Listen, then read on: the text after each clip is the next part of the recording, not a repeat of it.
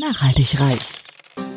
Ja, du hast richtig gehört. Nachhaltig reich. Es geht um Nachhaltigkeit in allen Lebensbereichen und betrifft jeden Einzelnen von uns. Konsum, Ernährung, Finanzen, Sport, Erziehung, Bildung. Energie.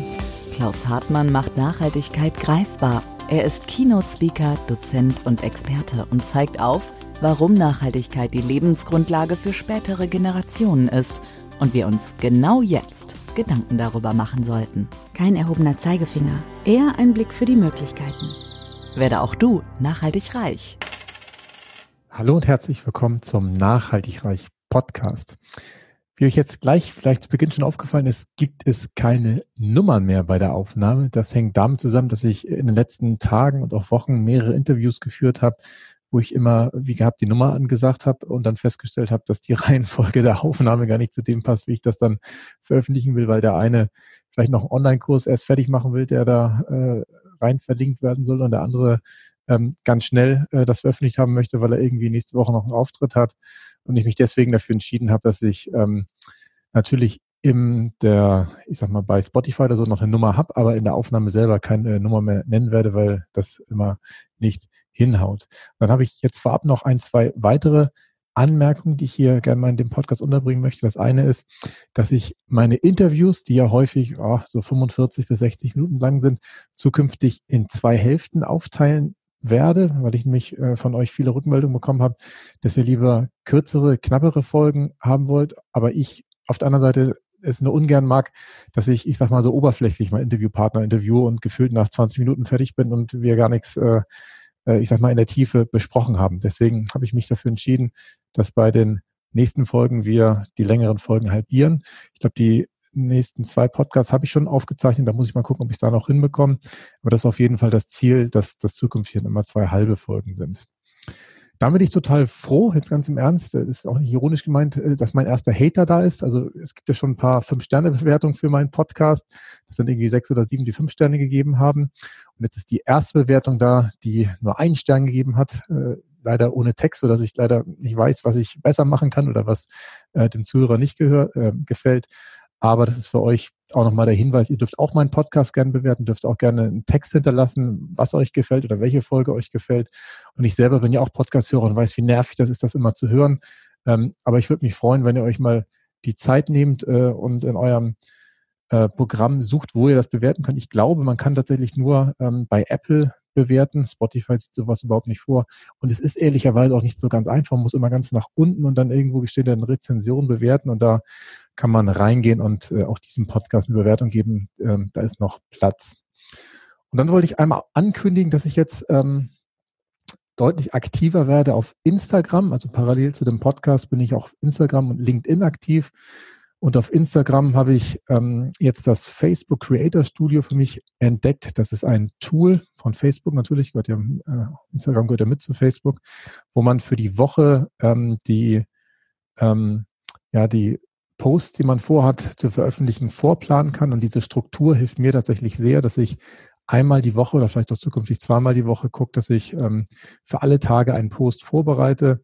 Und damit sind wir eigentlich auch schon beim Thema der heutigen Folge. Nachhaltig reich, der Auslöser. Heute geht es ums Thema Umsetzung. Und ähm, der Auslöser, wie ich drauf gekommen bin, ist, ähm, neuerdings haben wir ja wieder so, so einen kleinen Lockdown und ähm, ich habe bei mir tatsächlich beobachtet, wie dadurch ich selber so also ein bisschen aus dem Tritt gerate beim Thema Joggen gehen. Also ich habe eigentlich ganz klare Routinen. Das heißt, dienstags, wenn ich äh, Bjane zum Tennis bringe, ähm, gehe ich joggen und freitags, wenn ich ihn zum Fußball bringe, gehe ich auch joggen. Das heißt, zweimal gehe ich in der Woche joggen. Und meistens mache ich so, wenn ich nicht selber nochmal Tennis spiele, dass ich dann am Wochenende, in der Regel am Sonntagmorgen, auch noch joggen gehe. Da ist in der letzten Zeit schon ein bisschen ähm, der Wurm drin. Also letzte Woche habe ich mal wieder gemacht. Ähm, aber ich habe jetzt gemerkt, dass dadurch, dass die Termine wegfallen und die Struktur nicht mehr da ist, ich unheimlich viel Energie darauf einsetzen muss oder dafür aufwenden muss, dass ich tatsächlich dann auch joggen gehe. Nachhaltig reich. So könnte man es auch machen. Um wirklich nachhaltig in die Umsetzung zu kommen, gibt es im Prinzip nur eins, das wusste angeblich Goethe schon vor mehreren hundert Jahren, nämlich dass Erfolg drei Buchstaben hat, äh, nämlich tun. Und ähm, obwohl Goethe das Zitat angeblich untergejubelt worden ist im Jahr 2004, ähm, hat äh, das Tun natürlich eine entscheidende Bedeutung. Und zwar, ähm, wenn du in die Umsetzung kommen willst, musst du anfangen. Und ähm, bei mir helfen tatsächlich Routinen sehr, sehr gut. Ich habe es eben schon beschrieben, wie schnell man da rauskommt. Ähm, und tatsächlich haben wir auch in vielen Lebensbereichen lange Zeit mit Routinen gearbeitet. Also jeder von uns war ja in der Schule und egal, ob man die Schule jetzt mochte oder nicht, aber so ein Stundenplan hat tatsächlich was sehr Strukturierendes und hat sichergestellt, dass zumindest, keine Ahnung, zweimal die Woche Sport gemacht wurde, man gefühlt jeden Tag einmal äh, sich mit Mathe auseinandersetzen musste. Und das ist etwas, ähm, was ich tatsächlich für mich privat mittlerweile, wobei privat ist relativ, also äh, als, Redner oder in der Vorbereitung dafür auch nutze, dass ich ähm, mir selber so eine Art Stundenplan schreibe, wo ich mir halt Tätigkeiten reinschreibe, die ich dann abhake. Und ähm, als Tipp noch besser funktioniert das Ganze, wenn man dann ähm, auch mit einem anderen Menschen darüber redet. Also entweder äh, im beruflichen Kontext mit einem Kollegen, dass man halt einmal äh, bespricht, was man äh, sich für morgen vorgenommen hat oder für den heutigen Tag. Oder ich bespreche es meistens abends mit meiner Frau Sabrina, dass ich erzähle, okay, morgen habe ich mir das und das auf den Zettel genommen und bin dann ja auch selber unter einem ganz anderen Druck, es erledigen zu dürfen, als wenn man äh, es nicht äh, anderen kommuniziert. Oder wie ich das eben zum Beispiel gemacht habe, dass ich jetzt euch erzählt habe, dass ich jetzt bei Instagram aktiver sein möchte. Damit setze ich mich ja selber auch ein Stück weit unter Druck und äh, benutze das Tool an der Stelle auch, dass ihr mich zukünftig daran messen könnt, ob ich jetzt jeden Tag einen Post gemacht habe oder äh, ich weiß gar nicht, ob ich bei täglich bleibe oder ob ich dann alle zwei Tage vielleicht äh, das eher mache, aber dass halt da eine Regelmäßigkeit reinkommt und wenn ich da irgendwie wieder drei Wochen nichts gepostet habe, dann, hab, dann kann man sehen, okay, irgendwie ähm, hat das doch nicht äh, so richtig funktioniert an der Stelle. Das heißt, ähm, die Umsetzungswahrscheinlichkeit wird dadurch deutlich erhöht, dass man sich halt irgendwie ähm, ja aufschreibt, darüber öffentlich redet. Und in der Regel ist es das so, dass wenn du ähm, dir eine neue Routine angewöhnt hast, mit der du gut klarkommst, und zum Beispiel war es bei mir das Joggen gehen immer zu den Zeitpunkten, wo ich meinen Sohn Bjarne zum Sport gebracht habe, dann ist das drin. Dann musst du da gar keine Gedanken mehr drüber machen, sondern dann bist du da einfach im Flow und es passiert ähm, ganz von alleine. Nachhaltig reich.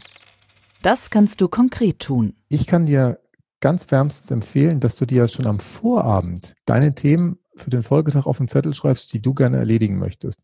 Der Vorteil des Vorabends ist, dass über Nacht schon dein Unterbewusstsein ähm, damit arbeiten kann und du am nächsten Tag mit einer deutlich höheren Umsetzungswahrscheinlichkeit in den Tag startest und die Sachen sehr sicher erledigen wirst.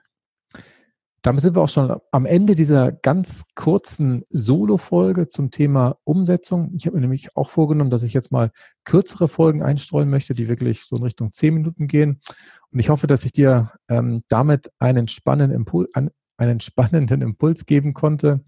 Und ich freue mich natürlich immer über Rückfragen oder Kommentare, die ihr mir nicht mehr eine E-Mail-Adresse schicken könnt, wo eh keiner eine E-Mail hingeschrieben habt, sondern ich probiere es jetzt mal mit Instagram. Ihr könnt mich gerne bei Instagram kontaktieren. Da heiße ich dr.klaus.hartmann, Klaus mit C, und ähm, beantworte da gerne eure Anfragen. Bis zum nächsten Mal. Tschüss. Nachhaltig reich. Kein erhobener Zeigefinger. Eher ein Blick für die Möglichkeiten. Und mehr Möglichkeiten findest du im www auf.